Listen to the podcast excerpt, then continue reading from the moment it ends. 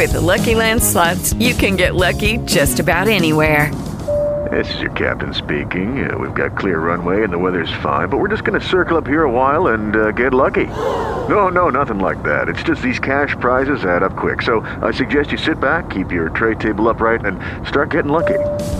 Play for free at LuckyLandSlots.com. Are you feeling lucky? No purchase necessary. Void where prohibited by law. 18 plus terms and conditions apply. See website for details.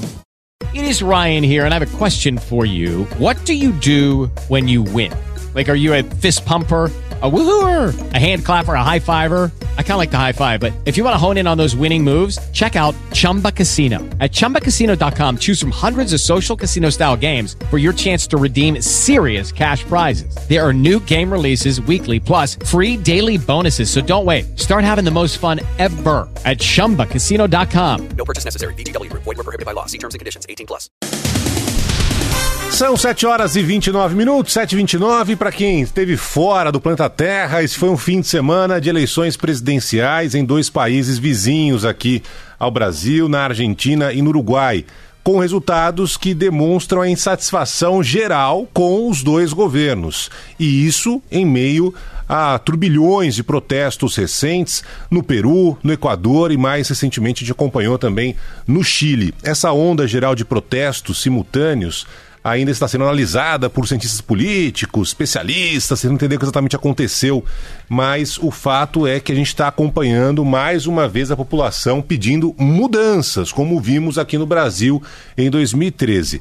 Na Argentina, como já era esperado, a chapa comandada por Alberto Fernandes, que tem Cristina Kirchner como vice, uma chapa de centro-esquerda, derrotou o atual presidente Maurício Macri numa demonstração de que os argentinos estão insatisfeitos com os graves problemas da desigualdade que seguem atingindo a terceira maior economia da América Latina. Recentemente eu tive em Buenos Aires, gosto muito de conversar ali com o taxista, com o pessoal no café e tal, os argentinos são muito simpáticos, né? E todos se mostraram muito incomodados com as reformas de Macri, eles entendem que perderam renda e que isso se deve aos cortes promovidos pelo atual presidente na área econômica. Já aqueles que defendem Macri dizem que ele precisaria de mais tempo, já que herdou uma economia enfraquecida, o que também é verdade, né? Pelo visto, os argentinos não querem esperar, por isso preferiram trocar o comando do país. Mas em meio a essa briga, né, entre esquerda e direita, essas diferentes linhas ideológicas, esse debate político, todos com que conversei não viam em Fernandes ou em Cristina Kirchner, que agora vão assumir a Casa Rosada, uma certeza de resolução dos graves problemas. Só queriam mudar. Né, numa tentativa de melhorar o cenário econômico do país. Depois que Macri foi derrotado numa prévia recentemente que teve lá na Argentina, vendo que a vaca estava indo para o brejo, o presidente ainda argentino admitiu que errou com seu plano de austeridade, começou a tomar atitudes mais populares, trocou a agenda liberal pela agenda social, mas como vimos, foi tarde e não restou tempo suficiente para reverter a opinião do povo argentino. Se essa mudança de centro-direita para centro-esquerda, a volta da centro-esquerda, vai melhorar de fato a economia da Argentina, é uma enorme interrogação. Mesmo no período em que Cristina Kirchner foi presidente, ou seja, mais à esquerda, a população já sofria com graves problemas econômicos. A chegada de Macri ao poder na eleição anterior foi justamente uma tentativa de reverter o quadro, o que não deu certo.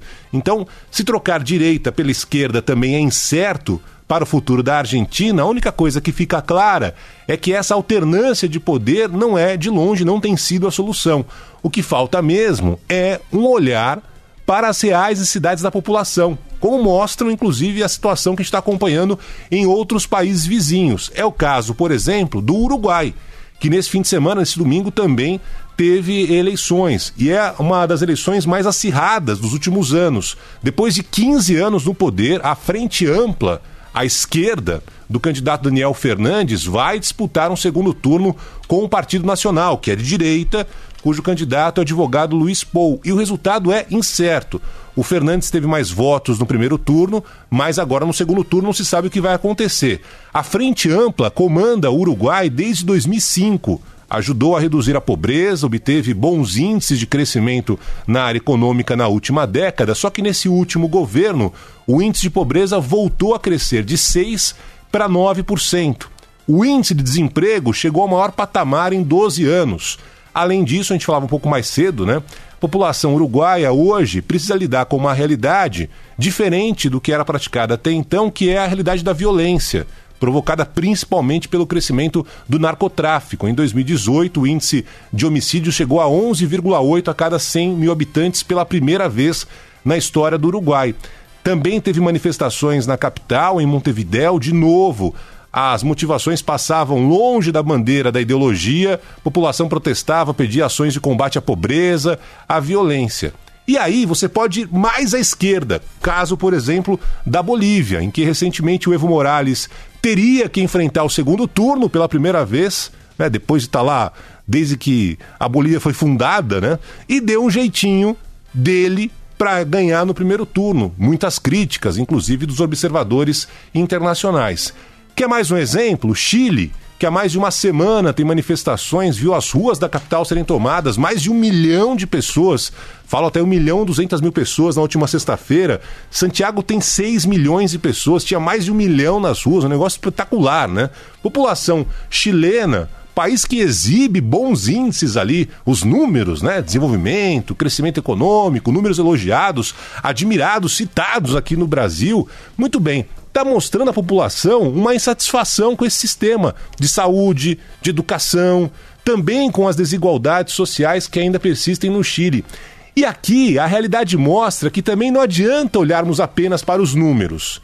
Quando eles escondem que existe uma massa significativa da, da população que está insatisfeita com a qualidade de vida. Ou seja, o que as manifestações que a gente está acompanhando em diversos países mostram é que existe uma realidade muito além da chamada ideologia, da direita, da esquerda e também muito além dos números. E que essa realidade precisa ser considerada pelos governantes, pelo Estado. Para começar, pelo menos seguindo os últimos acontecimentos, há um questionamento sobre a chamada agenda liberal, que há tempos vem sendo defendida, ganhou espaço também aqui no Brasil. Muito bem. Essa teoria em que o Estado deveria interferir o menos possível na vida das pessoas vem sendo questionada nesses países, pois se mostra ineficaz, segundo os anseios da população. E aí é curioso que, na tentativa de ganhar a eleição ou de conter protestos, governantes da direita logo adotaram medidas populares no caso de Macri na Argentina, no caso do Pinheira no Chile, também confirmando que a tal agenda liberal, por enquanto, não se sustenta. Mas não são ações populistas também que a população quer. Né? Isso também não surte mais efeito, demonstrando que a população não cai mais nessas estratégias rasas. Isso não reverteu o resultado das eleições na Argentina, nem serviu para esfriar as manifestações no Chile e aparentemente também não deu certo na Bolívia, mesmo com a manutenção do atual presidente. Isso porque essas agendas de austeridade, de um lado, que prometem um Estado enxuto, mais liberdade econômica, passou longe, por exemplo, da agenda da qualidade de vida da população. Antes de cortar recursos na saúde, na educação, é preciso consertar toda a estrutura política e econômica do país. Não dá para implementar uma política liberal sacrificando primeiro a ponta mais vulnerável, que é a população. Não dá para cortar saúde e educação enquanto ainda se tem uma máquina pública inchada, com privilégios, mesmo que tenha sido diminuída nos últimos anos, caso do Chile.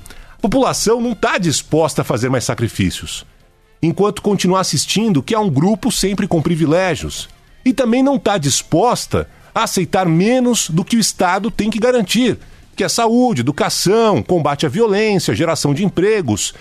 E em meio a todo essa, esse turbilhão sul-americano, né, qual é a lição ou quais são as lições que ficam aqui para nós, principalmente para o governo brasileiro? Primeiro, que pouco importa a bandeira que a população busca, qualidade de vida, e não se importa com rótulos, nem de natureza, se é de esquerda, se é de direita. Depois que uma agenda liberal não pode sacrificar ainda mais a população pobre, acostumada a ser ignorada pelo Estado, ser lembrada apenas em épocas de eleição. Não dá para ser liberal com a população e conservador quando se trata dos próprios interesses. Estou falando dos interesses da classe política. Antes de ser liberal, precisa ter uma agenda de redução de desigualdades, principalmente para a saúde e educação.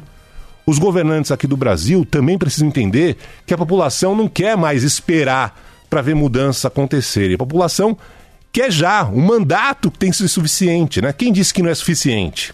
E finalmente, a população também não está interessada em saber de quem é a culpa pelos problemas que enfrentam. Ah, eu herdei a economia enfraquecida. Os índices atuais não são da minha responsabilidade. Não existe mais essa tolerância, essa relação ali entre o cidadão e o governante. Outra lição que fica, finalmente, é que as medidas populistas já não funcionam mais. Já venceram, assim como a tolerância para ações e políticas mal cedidas de um governo.